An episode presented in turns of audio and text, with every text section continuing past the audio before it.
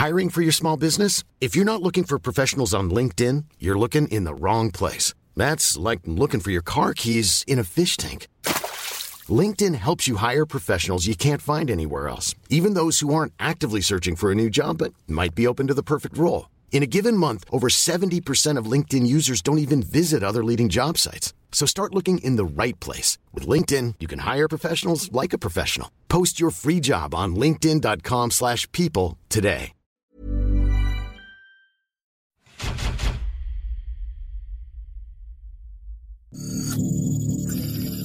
On respire un petit peu après le crash de la nuit de vendredi à samedi avec un moins 20% globalement sur l'ensemble du marché. Certes, certaines prennent beaucoup plus cher que d'autres, et à l'inverse, d'autres s'en sont beaucoup mieux sortis. On avait d'ailleurs oublié alors qu'on était finalement pas très loin des nouveaux records historiques qu'on avait réalisés au début du mois de novembre, que le marché était capable de perdre aussi vite et aussi fort. D'ailleurs, au-delà de nous ramener les pieds sur terre, cela nous rappelle que finalement, ça reste un micro-marché, qu'on est loin d'avoir une maturité certaine puisque la seule raison qui peut expliquer un tel mouvement, ce sont, et tu le sais, des liquidations de positions. Des positions acheteuses trop explosées qui se sont fait exploser. La dernière fois, c'était à la rentrée le 7 septembre. Cette fois-là, 2 milliards de dollars de positions envolées, évaporées, qui a entraîné le retour de la capitalisation totale sur cette zone support et donc cette zone d'achat oui, parce que la tendance précédente est haussière. Et alors que nous étions dans une peur extrême jusqu'à hier, d'après cette série d'indicateurs qui est synthétisée, nous sommes désormais simplement dans une peur. On va pas revenir sur les différentes opportunités qu'il y avait lors de ce dump. L'objectif n'étant pas de refaire le match, mais de voir maintenant qu'est-ce qui est en train de se passer et qu'est-ce qui pourrait se passer. Ce que j'appelle une neutralisation est en train de s'opérer entre d'une part bah, ceux qui se sont fait exploser vont pas revenir maintenant tout de suite sur le marché. Ils sont hors jeu, hein, carton jaune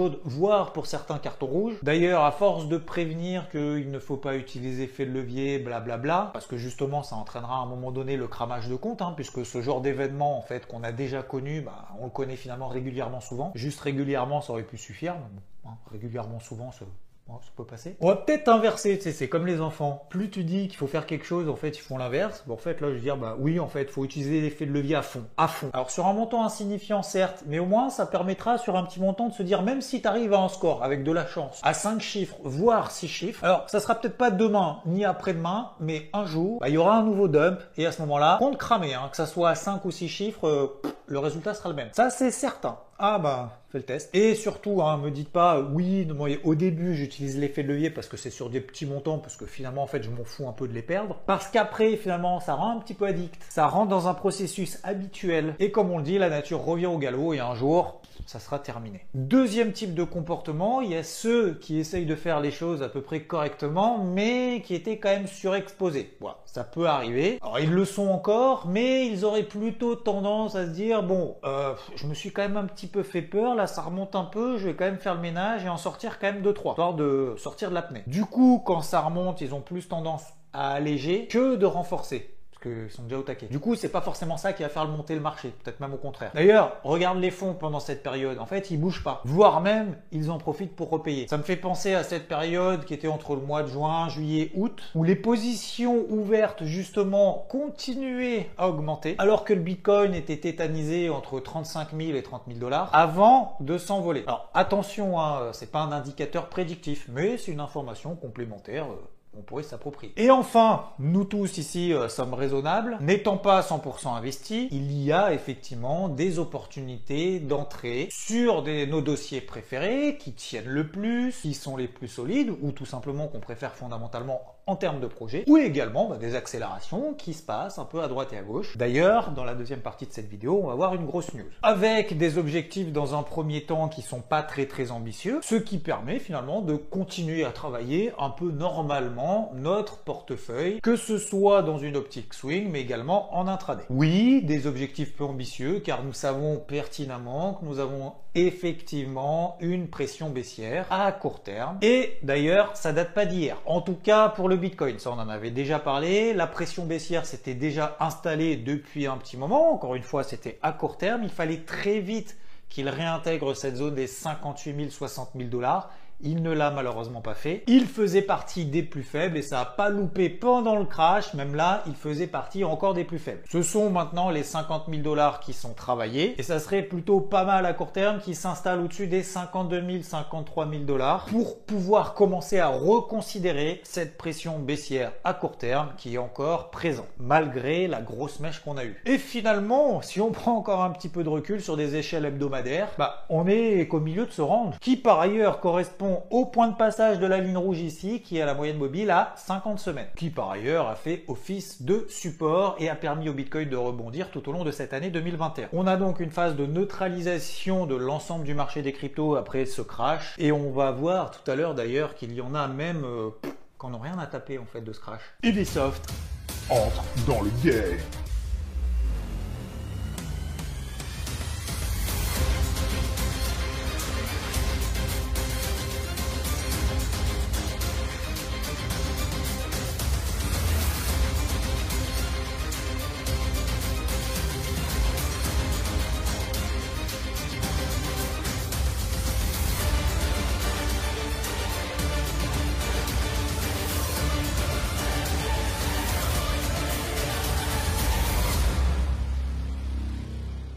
Ça n'empêche pas pour autant les entreprises de continuer à travailler, que ce soit sur les blockchains, mais également aux entreprises de continuer à s'investir dans le milieu. Comme le montre parfaitement cette semaine Ubisoft qui entre dans le game des NFT. Ça y est, c'est officiel, une version bêta va être lancée à partir de demain 9 décembre. Ça s'appelle Quartz, qui lira les jeux vidéo avec la blockchain. Tu me diras, c'est pas nouveau parce qu'il y en a beaucoup qui sont en train de le faire. Sauf que là, ça va être concret. Ça y est, right now. On pourra donc acheter, vendre, échanger, que ce soit des vêtements, des véhicules, des armes, enfin bref, à peu près tout ce que tu veux dans le jeu. Tout ceci, ce qu'on appellera des digits. On associera donc un NFT à chaque digit, car chaque élément sera unique, aura une identité, sera bien entendu référencé. Et tout ceci, hein, on va commencer d'abord par le premier jeu qui sera Ghost Recon. Il y aura même des airdrops qui seront envoyés au cours de ces prochains jours, histoire de faire un petit peu parler euh, de ce truc on commencera par un fusil, un pantalon et un casque. Tout ceci donc en édition limitée et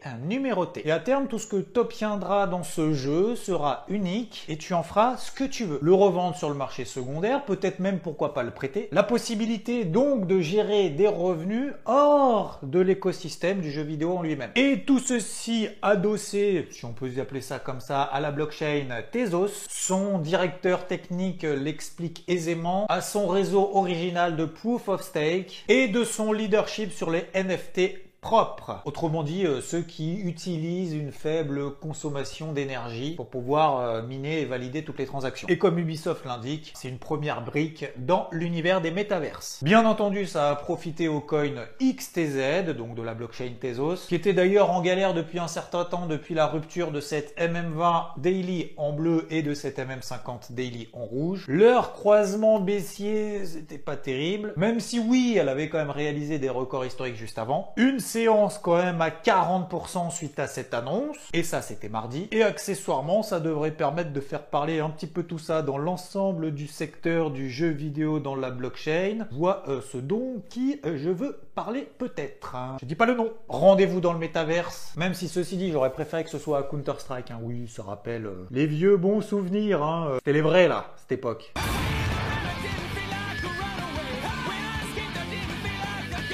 Non, non, dans ma jeunesse, j'ai pas passé euh, des heures à jouer à ces trucs-là. Non.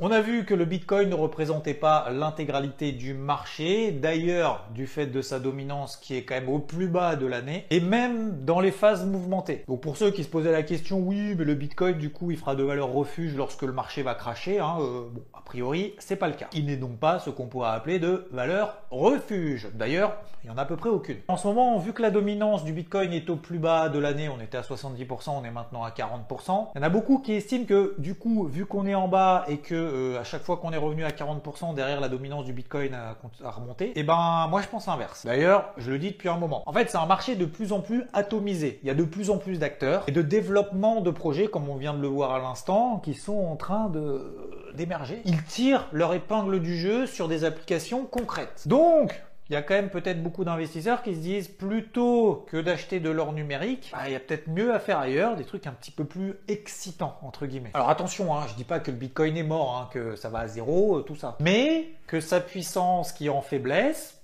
ça risque de durer. On est juste dans le constat. Je dis juste que ce constat a quand même beaucoup de chances de se poursuivre et de se prolonger dans le temps. À l'inverse, il y en a une autre qui surperforme et qui a quand même fait bel effet ces derniers jours. Elle fait partie d'ailleurs de mes préférés de cette fin d'année 2021 et probablement même début 2022. C'est l'Ethereum. Alors déjà par rapport au Bitcoin, on voit quand même qu'on est sur des plus hauts annuels. Et même après ce crash, si on prend l'Ethereum tout seul en le comparant à personne, après avoir réagi sur cette zone des 3700 dollars, on a réintégré le range daily dans lequel on évoluait. On est déjà au milieu de ce range daily. Donc finalement sur l'Ethereum, on est toujours dans une tendance neutre, ce qui n'était absolument pas le cas sur le Bitcoin et ce avant même le crash de la nuit de vendredi à samedi. Preuve de la force de l'Ethereum, d'ailleurs, tant qu'il tient les 4000 dollars, je suis toujours particulièrement positif. Alors ne nous vexons pas, hein. il y en a d'autres qui sont également très très fortes. Dans ces périodes troublées, comme par exemple Matic, impressionnante en délit, elle reste au-dessus des moyennes mobiles journalières, donc qui sont toujours particulièrement haussières. Elle n'a d'ailleurs toujours pas réalisé de nouveaux records historiques, comme beaucoup d'autres, mais elle est bien partie pour. Une autre qui fait preuve de sa force et de plus en plus c'est Luna, qui même après avoir réalisé, oui certes, comme l'ensemble du marché des cryptos, une énorme mèche, et eh ben elle est déjà en mode, euh, alors c'est où déjà les records historiques? Ah bah on y va. Hein. Et pour d'autres cryptos, tu le sais très probablement puisque tu as abonné à la chaîne et d'ailleurs vous avez éclaté le nombre de likes et je vous en remercie vraiment. C'est dans le débrief hebdo de dimanche. Eh, vous, avez, quand même relevé le défi, hein. c'est fou. Hein. Franchement, vous gérez de ouf. Merci. J'ai pas fini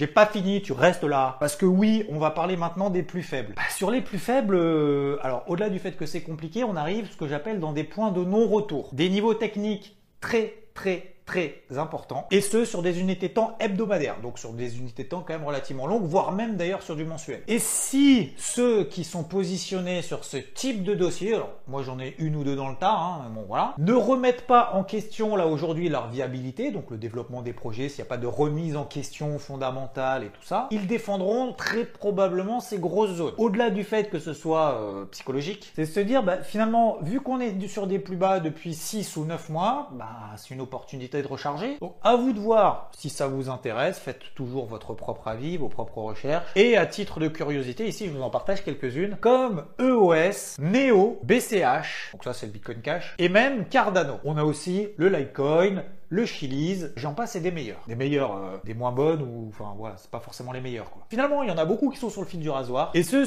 qui se souviennent qu'on est sur des plumas euh, historiques ou presque en tout cas de cette année 2021, bah forcément, ils vont estimer que ce sont des opportunités. Donc, ça me laisse penser que finalement, l'ensemble du marché devrait à peu près tenir sur ces niveaux. Donc au moins se stabiliser, si ce n'est retrouver un second souffle. Ah, c'est pour ça que je suis oui plutôt positif. N'oublie pas le pouce, hein, je crois que vous vous savez euh, dans la dernière vidéo où ça se trouve.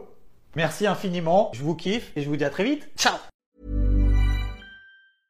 Want flexibility? Take yoga. Want flexibility with your health insurance? Check out United Healthcare Insurance Plans. Underwritten by Golden Rule Insurance Company, they offer flexible, budget-friendly medical, dental, and vision coverage that may be right for you. More at uh1.com.